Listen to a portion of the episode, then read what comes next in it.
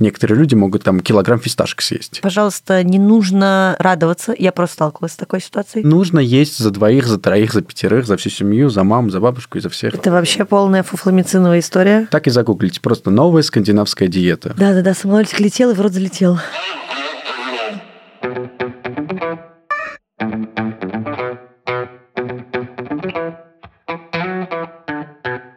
Привет, это подкаст «Раздвиньте ноги». Здесь опять я, меня зовут Оля Крумкач, я врач-акушер-гинеколог и ведущая этого подкаста. В этом выпуске так как он выходит следующим после предыдущего про питание, мы поговорим уже про питание во время беременности и обсудим пару моих рекомендаций насчет того, что вообще стоит делать во время беременности, как это все планировать. У меня в студии опять мой коллега, и это супер классно, потому что мы смогли сделать два выпуска, чтобы у нас была полная информация до и во время беременности. Привет, я Шапи, я врач-терапевт-диетолог, занимаюсь питанием около 9 лет и безумно люблю это дело.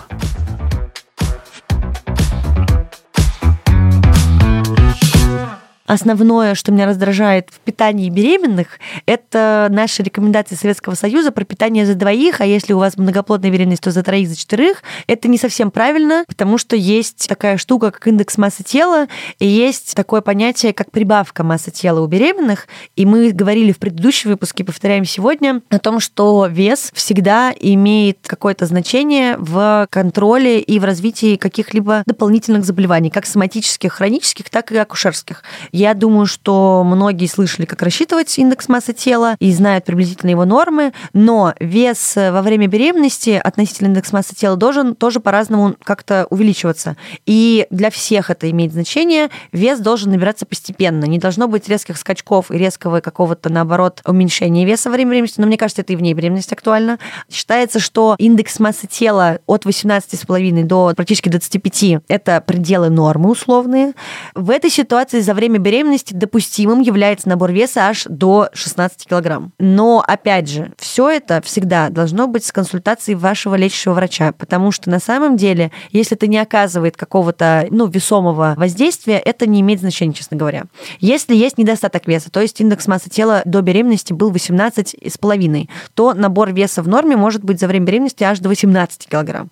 Если до беременности вес был избыточным, то есть индекс массы тела составлял от 25 до 30, то рекомендуется рекомендуется не набирать более 11 килограмм. То есть там такая норма, набор веса от 7 до 11 килограмм за время беременности. И если же индекс массы тела был более 30, то есть определение ожирения имело место быть, то рекомендуется не набирать вес более 9 килограмм. Вообще сама формулировка «не рекомендуется набирать вес», она, наверное, не очень классная, потому что часто мы не можем правильно это скорректировать. То есть мы же не можем сказать, так, все, организм больше 10 килограмм мы не набираем.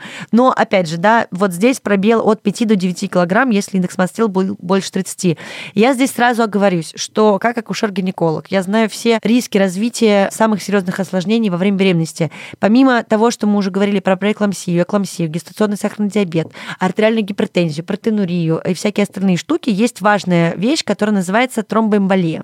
Сейчас особенно это осложнение, к которому мы обращаемся и обращаем на него очень много внимания. И, например, индекс массы тела более 30 всегда является ну, как бы то, на что не просто стоит обращать внимание, а при каких-то других дополнительных осложнениях и заболеваниях хронических мы даже вводим профилактические дозы низкомолекулярных гепаринов во время беременности, потому что риски тромбоза и тромбоэмболии возрастают в десятки раз. Поэтому мы сейчас тут, да, не с весом, грубо говоря, боремся, а освещаем, почему на это правда обращать внимание. Не потому, что мы за шейминг, а потому что, к сожалению, доказанный факт связи между весом и развитием каких-то заболеваний.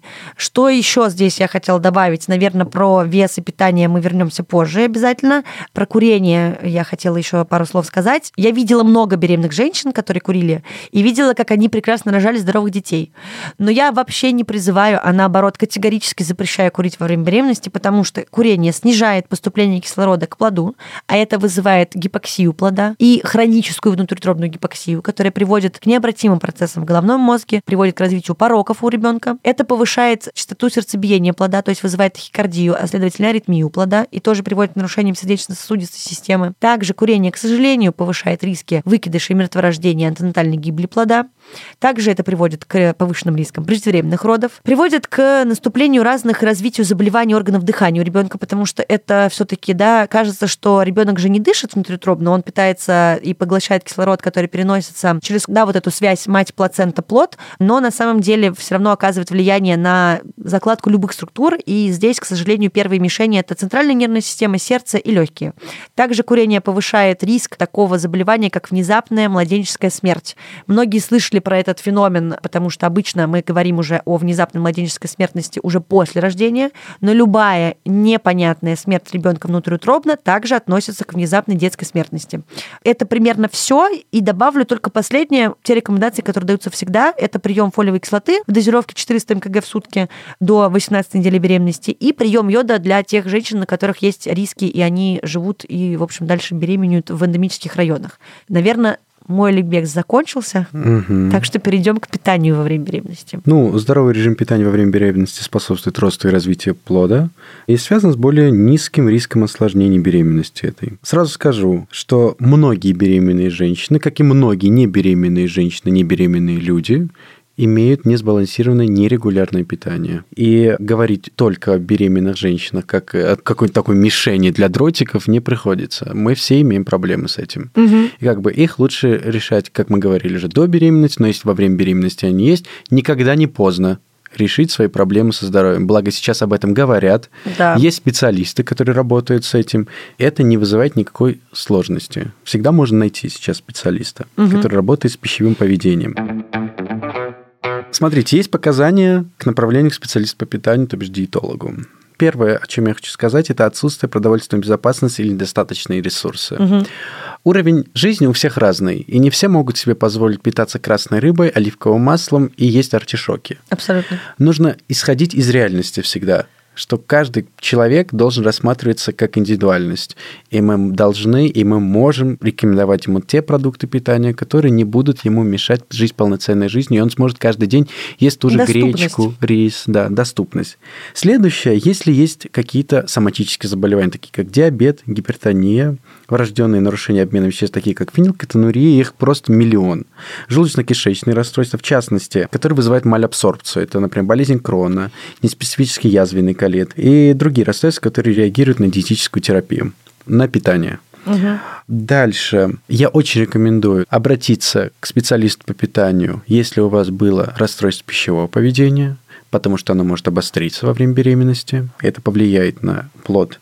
Многоплодная беременность требует этого консультирования. И, Оль, ты всегда говоришь о курении и алкоголе, но не только курение и алкоголь вызывает зависимость. Как бы есть еще много других веществ, которые вызывают зависимость. Об этом надо говорить врачу. Кстати, интересный факт я забыла сказать в своей речевке о том, что, да, у нас достаточно большой процент страдает от токсикоза, и в этой ситуации, пожалуйста, не нужно радоваться, я просто сталкивалась с такой ситуацией, что, несмотря на все ужасное состояние во время токсикоза, потому что бывают разные его степени, есть даже ситуации, когда люди попадают, к сожалению, в реанимацию в истощенном состоянии с нарушением элементарно уже электролитного баланса настолько, что это может угрожать жизни, не нужно радоваться, да, что вы скидываете и скидываете. Если масса тела уменьшается за неделю более чем на несколько килограмм, это повод задуматься. Вообще, в принципе, уменьшение массы тела во время беременности – это повод задуматься, потому что даже вес плода, вот, плаценты и каких-то небольших отеков, которые являются физиологичными для беременной женщины, не может уводить дефицит, то есть не может уводить к уменьшению массы тела. Поэтому стоит задуматься задуматься, потому что есть разные состояния, и, в принципе, за этим нужно следить. И вес измеряется, кстати, на каждом приеме всегда у акушера-гинеколога, и то же самое, если там уже вы приехали на роды, это то, что нужно обязательно посмотреть. Я говорила вначале, что мы следим за весом обязательно. Расскажу, какая система питания наиболее благотворно влияет, в принципе, на исход беременности. Это средиземноморская диета, так называемая, она очень известна. Там в основе оливковое масло, рыба красных сортов, и все это Италия. Это вкусно, красиво, солнечно. Но есть такая так называемая новая скандинавская диета. Она разработана рестораном в Копенгагене. У нее была миссия просто адаптировать эту средиземноморскую диету в северные страны. Ну, как бы оливковое масло мы заменим на подсолнечное, масло, рыбу красных сортов на белые сорта, и как бы скомпенсируем все. Она подходит и нашей широте.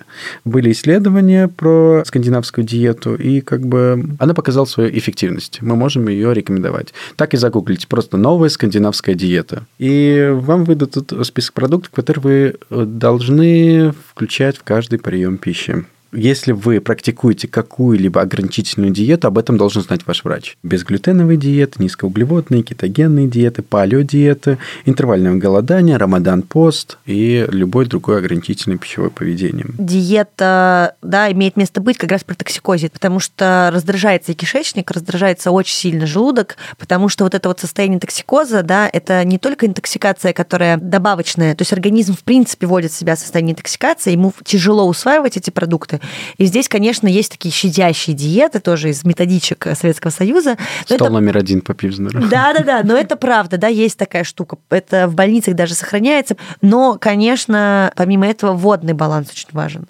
Не забывайте про то, что пить надо, но упиваться не стоит.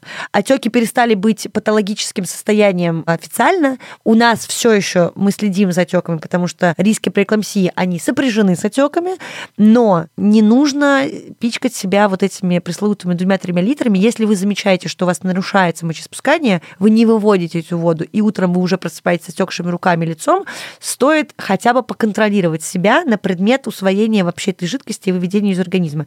Но литр – это то, что мы рекомендуем всем. Пожалуйста, пейте, потому что даже в небережном состоянии, вот, например, я не могу похвастаться тем, что я сохраняю этот водный обмен. Ничего страшного. Твой организм возьмет даже из сыра пармезана эту воду. Она никуда не денется. Блин, ну я даже не потею иногда. Ничего страшного. Это твоя физиология. Всё, хорошо. Использование подсластителей, сахарозаменителей. Они могут применяться у людей с риском гестационного сахарного диабета. Аспартам не проникает через угу. плаценту, остальные проникают, но никакого тертогенного действия в разумных дозах они не оказывали. Единственное – это послабление стула. А следующее, о чем я хотел поговорить, это потребление подслащенных сахаром напитков. По исследованиям, большинство беременных женщин употребляют добавленного сахара больше, чем это рекомендовано. В принципе, мы не боимся сахара. Сахар не оказывает прямое повреждающее действие на наш организм только за счет увеличения веса, так как это пустые калории. Извини, можно я перебью? А что значит они ну, как бы больше употребляют? Имеется в виду, это просто обычная какая-то исходная позиция или есть какие-то факторы, влияющие на то, что просто... А, нет, нет, факторов нет, это просто константа, а, все. которая, угу. в принципе, в обществе люди употребляют больше больше сахара просто. Но э, если мы обратимся к исследованиям, например, потребление подслащенных сахарных напитков было связано с ухудшением качества питания и дополнительными калориями в день на 203 калории. Пустых калорий, которые Пустые, потом да, да приведут к увеличению гестационного веса, угу. факторы риска увеличатся сразу. Опять же, риск развития преэклампсии повышается. Угу. Также противоречивые данные есть относительно риска преждевременных родов и повышенного ожирения у детей школьного возраста, матери которых имели тенденцию к заеданию сладким. Но сахар мы не боимся. Сахар – это такой же продукт, как и все остальные продукты. 5-10% общей калорийности может приходиться на обычный сахар. Угу, Поэтому подслащенные напитки, сахар и все, что касается сахара, лучше ограничить. Я не говорю полностью избавиться, не нужно этого делать, но все же ограничить нужно. Другое дело, если у вас гестационный сахарный диабет, здесь рекомендации будут другие, но это не в рамках подкаста, я думаю, будет надо Да, нет, это отдельная штука, но это тоже важно. Я здесь просто скажу, что, пожалуйста, не отказывайтесь от э, вот этого теста, да, перорального глюкозотолерантного теста. Ой, сколько я что... мифов насчет него слышал. Ну, там много всего, но на самом деле гестационный сахарный диабет – это очень большой пласт, и он только дальше распространяется распространяется в популяции. Наконец-то ведется разговор о том, что дети 4 килограмма и плюс – это не норма, это не богатырь э, родился, а это реально. Надо искать уже ретроградно. Если диагноз не был выставлен, скорее всего, было какое-то нарушение толерантности к глюкозе у матери. Женщины есть, которые из раза в раз рожают таких вот э, больших деток, а есть еще такой диагноз, как гигантский плод. Это дети от 5 килограмм, и они все еще рождаются. Это не значит, что ваш ребенок прекрасно себя чувствует, богатырь. и да, и он богатырь.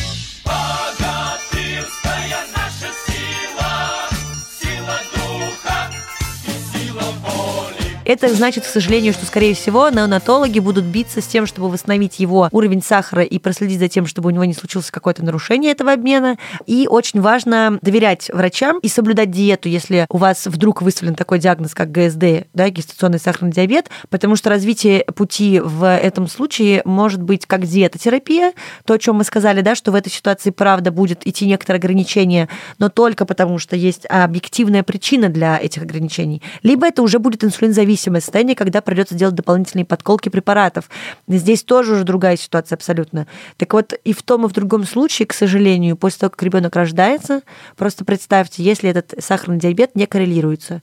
Ребенок живет постоянным поступлением огромного количества сахара и привыкает к каким-то его объективным нормам. Я видела пациента, которые прекрасно себя чувствуют с сахаром 15 натощак. Я напомню, что это где-то в норме, да, до 5 сейчас.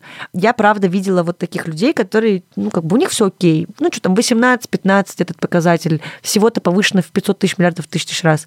Ребенок рождается, и представляете, да, из-за огромного потока и таких высоких уровней глюкозы он попадает в состояние гипогликемии. Даже если уровень глюкозы в крови у него нормальный, он гипует. Нужно понимать, что беременность это, в принципе, состояние инсулинорезистентности. Да. Организм блокирует как потребление сахара в матерью, и все, весь сахар, в принципе, уходит к плоду. Да, а если он и так повышен, то я вообще переживаю каждый раз, потому что я хожу этих детей, навещаю в нанотологическом отделении, потому что они получают сразу же терапию, потому что как гипергликемия, так и гипогликемия приводит к коматозным состояниям. И детей, к сожалению, это тоже не обходит. Если ваш индекс нормальный, в диапазоне от 18,5 до 24,9, то вы увеличиваете свою калорийность во втором и третьем семестре. Если у вас по шкале МТ увеличен вес, вы можете не увеличивать вес. Ну, то есть не нужно добирать, правильно я понимаю? Добирать не нужно не... добирать еще больше, если Не нужно, дефицит. нет. А, не нужно есть за двоих, за троих, за пятерых, за всю семью, за маму, за бабушку и за всех. Да-да-да, самолетик летел и в рот залетел. Белок. Оля мне не даст соврать, что на формирование плаценты около 1 килограмм белка нужно вообще-то. И белок – это строительный материал. И нам нужно увеличивать долю белка. Если это для небеременных людей, это там 0,8 грамм на килограмм веса, так беременным это минимально 1,1 грамм на килограмм веса. Источники должны быть как растительные, так и животного происхождения. Но если вы вегетарианец, и это тоже нормально, что вы только растительного происхождения белки. Белок же участвует еще в, собственно, в работе всех практически органов, потому что это супер важная штука в организме. И весь иммунитет тоже белок. Да, весь иммунитет белок. И еще белок отвечает за обмен и водный, и водно-солевой, и за работу почек, и, и за выведение, и за гормоны. И поэтому дефицит белка, если белок, например, да, в нашей ситуации мы сейчас больше про акушерство, а, это показатель, который оценивается, опять же, мы вспоминаем всегда, что при эклампсии, правильно. Если идет нарушение обмена белка, это вызывает нарастание отеков, это протеинурия, да, то есть белок в моче, белок не усваивается правильно, не задерживается в организме, нарушается работа почек, нарушается работа гематоплацентарного барьера, всех этих сосудов приводит к различным осложнениям, поэтому важно и потребление белка правильное, да, и следить за тем, чтобы показатели белка в биохимическом анализе крови, да, если это необходимо, это тоже будет обязательно проверяться, когда будете стоять на учете по беременности, следить за тем, чтобы это все было в норме. И поэтому единственный источник в данной ситуации это, конечно, извне с питания. Углеводы и клетчатка. Если брать прям очень просто, на 2-3 столовые ложки увеличите количество ваших круп. Гречки, риса и все, чего вы любите. Очень важно, клетчатка. Так как беременные в зоне риска запоров, клетчатка помогает бороться с этими запорами. Ешьте фрукты и овощи ешьте фрукты, овощи, овощи, фрукты, фрукты, овощи. Обязательно. Они должны быть самые разнообразные, вкусные, сладкие, несладкие, соленые. Досаливать, конечно, я всегда против. Не знаю, насколько это правильно говорить, но я считаю соль белой смертью, а не сахар, потому что соль в любом случае повышает артериальное давление, резистентность сосудов как бы уменьшает. Также оно влияет на многие процессы в организме. Давайте ограничивать соль. Жиры жиры там, животного происхождения, растительного происхождения. Ограничьте, пожалуйста, трансжиры, Смотрите, что такое трансжиры? Это когда масло было жидким, а потом оно становится твердым. Вот это трансжиры. Что они делают? Они окисляют наши сосуды. Они именно фактор риска атеросклероза, они фактор риска старения наших сосудов, если очень популярно угу. сказать и очень доступно. Они содержатся в продуктах глубокой переработки. Это вот, например, там вафельки, какие-нибудь шоколадки, сникерсы содержат трансжиры. Также нужно сказать, что некоторые продукты питания содержат, но в приемлемой дозе. В Российской Федерации доля трансжиров масс жиров в продуктах питания сейчас снижена до безопасных значений. Насыщенные жиры – это молочные продукты, кокосовое масло насыщенные жиры. Все думают, что оно прям must-have и все остальное, но точка кипения кокосового масла 173, на нем нельзя жарить, на нем нельзя выпекать. Лучше всего использовать, наверное, высокоолеиновое подсолнечное масло. У нее точка кипения высокая, олеин очень стабильная структура, ее можно купить, так и называется, и на нем можно жарить, пожалуйста, угу. без вреда для здоровья. Источники жира должны быть как растительного происхождения, так и животного происхождения. Растительного происхождения – это различные масла, растительные. Животного происхождения – это, в первую очередь, рыба, нежирные сорта мяса и молочные продукты. Угу. И орехи, естественно. Орехи – это must-have. Если вы не знаете, чем перекусить, перекусывайте орехами. Либо, если у вас, опять же, ремарка, если у вас это не продукт-триггер, который вы можете постоянно есть. Некоторые люди могут там килограмм фисташек съесть. Да, да, да. Тут всегда важно да, понимать, что есть какие-то пределы. То есть не нужно заменять одно другим, и не нужно это переедать в любом случае. Дальше микроэлементы, как мы уже говорили в предыдущем подкасте. Поливитаминные комплексы не показаны практически никому. Мы о них не будем говорить, потому что я не считаю нужным уделять это да. времени тому, что, в принципе, не нужно конкретно микроэлементы, которые имеют доказанную эффективность при дефиците, если мы их назначаем. Это препараты железа, это препараты кальция, витамина D. В принципе, витамин D показан всем. Но лучше перед этим сдать анализ на холикальциферол и обязательно консультироваться с врачом, потому что там есть разные дозировки, и очень опасным является передозировка этих витаминов. Как у детей, так у беременных, так и у взрослых. Могу сказать, что состояние гиповитаминоза лучше, чем гипервитаминоза. Согласна, на 100%. Дальше фолиевая кислота, из нового, что вошло в новые рекомендации, это многие люди недостаточно употребляют холин. Мы уже об этом говорили в предыдущем подкасте. Это очень важно наряду, не так важно, как фолиевая кислота, но все же важно для нормального функционирования головного мозга. Источники – это яйца, мясо, птица, морепродукты и молочные продукты. Дальше, о чем я хотел сказать. Витамин В12 и витамин А. Витамин А, недостаток его, может влиять на формирование сетчатки, также куриную слепоту, но витамин А – это тератогенное вещество. Нельзя лечить ретинолом во время беременности. Витамин А содержится в печени в большом количестве – пожалуйста, не уходите в крайность, не ешьте только одну печень. Это опасно. Это может навредить ребенку. Излишний йод нельзя употреблять, потому что токсический зоб у плода никто не отменял. Добавки с отсутствием или неопределенной пользы для беременности – это витамин Е. Витамин С так всем любимый. Он не показал никакой эффективности вообще, вообще ни в чем можно им пренебречь. Пробиотики, пребиотики тоже не показали. Это вообще полная фуфламициновая история. Также рекомендация по безопасному употреблению кофе. В норме это 4 чашечки эспрессо. Беременным женщинам все же рекомендуется сократить это количество до двух. Здесь просто еще, кстати, тоже же про кофеин. Тут, ну, это так, дополнение про шоколад, какао. Стоит задумываться. Но здесь мы как бы и со стороны глюкозы смотрим, и со стороны кофеина. Плюс кофеин может быть еще дополнительным стимулятором и также оказывает и влияние на сердечно-сосудистые заболевания, и на все остальное.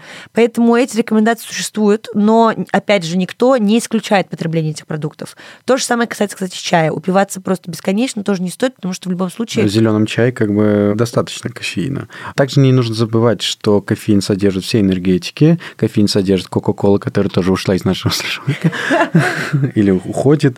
Фанта и все, что связано с такими быстрыми поднятием духа, энергетики и всего остального, да, кофеин содержит. Моя любимая. Последнее требование к воде. Пить нужно по жажде. Пить нужно, как бы, я всегда говорю, по цвету мочи. Да, Если да, она да, светло-соломенная, это окей. Если она такая концентрированная, вы недостаточно пьете. Если она такая прям белая, то вы излишне пьете.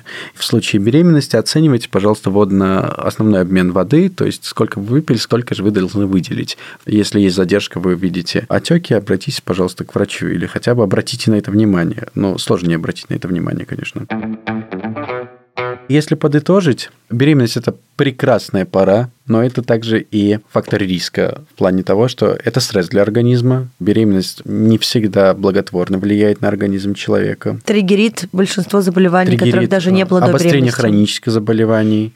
И главное, на что мы можем в первую очередь повлиять, это, наверное, на то, как мы питаемся. Это это то, что мы можем контролировать. Вот сейчас вот сесть, вы слушаете этот подкаст, вы уже можете понять, что что-то не так, что-то можно изменить. Все же, наверное, не стоит завтракать тортиком в моем случае. Да-да-да. И подытожить, если я скажу, хочу сказать, как и в предыдущем подкасте, питайтесь разнообразно, сбалансированно. Употребляйте, пожалуйста, молочные продукты. Если у вас доказана лактазная недостаточность, препараты кальция. Если вегетарианец, веган и все ограничительные диеты, также употребляйте препараты кальция. Ешьте достаточно овощей, фруктов, круп, белковых продуктов и масел.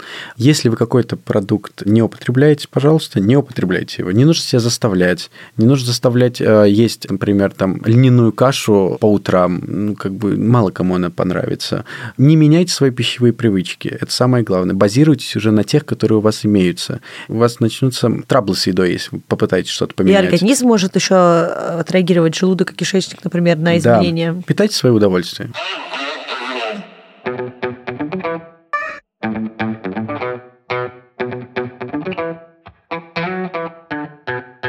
Желаю нам всем питаться хорошо, классно и здорово, здорово. Спасибо большое, что опять слушали нас. Это был подкаст «Раздвиньте ноги». С вами была я, меня зовут Оля Крумкач. Я врач-акушер-гинеколог и ведущая этого подкаста.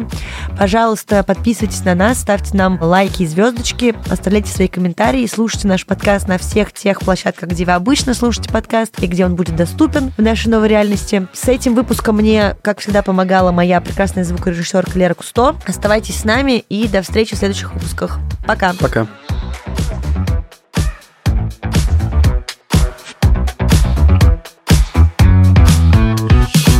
А еще в предыдущем выпуске вы могли услышать следующее.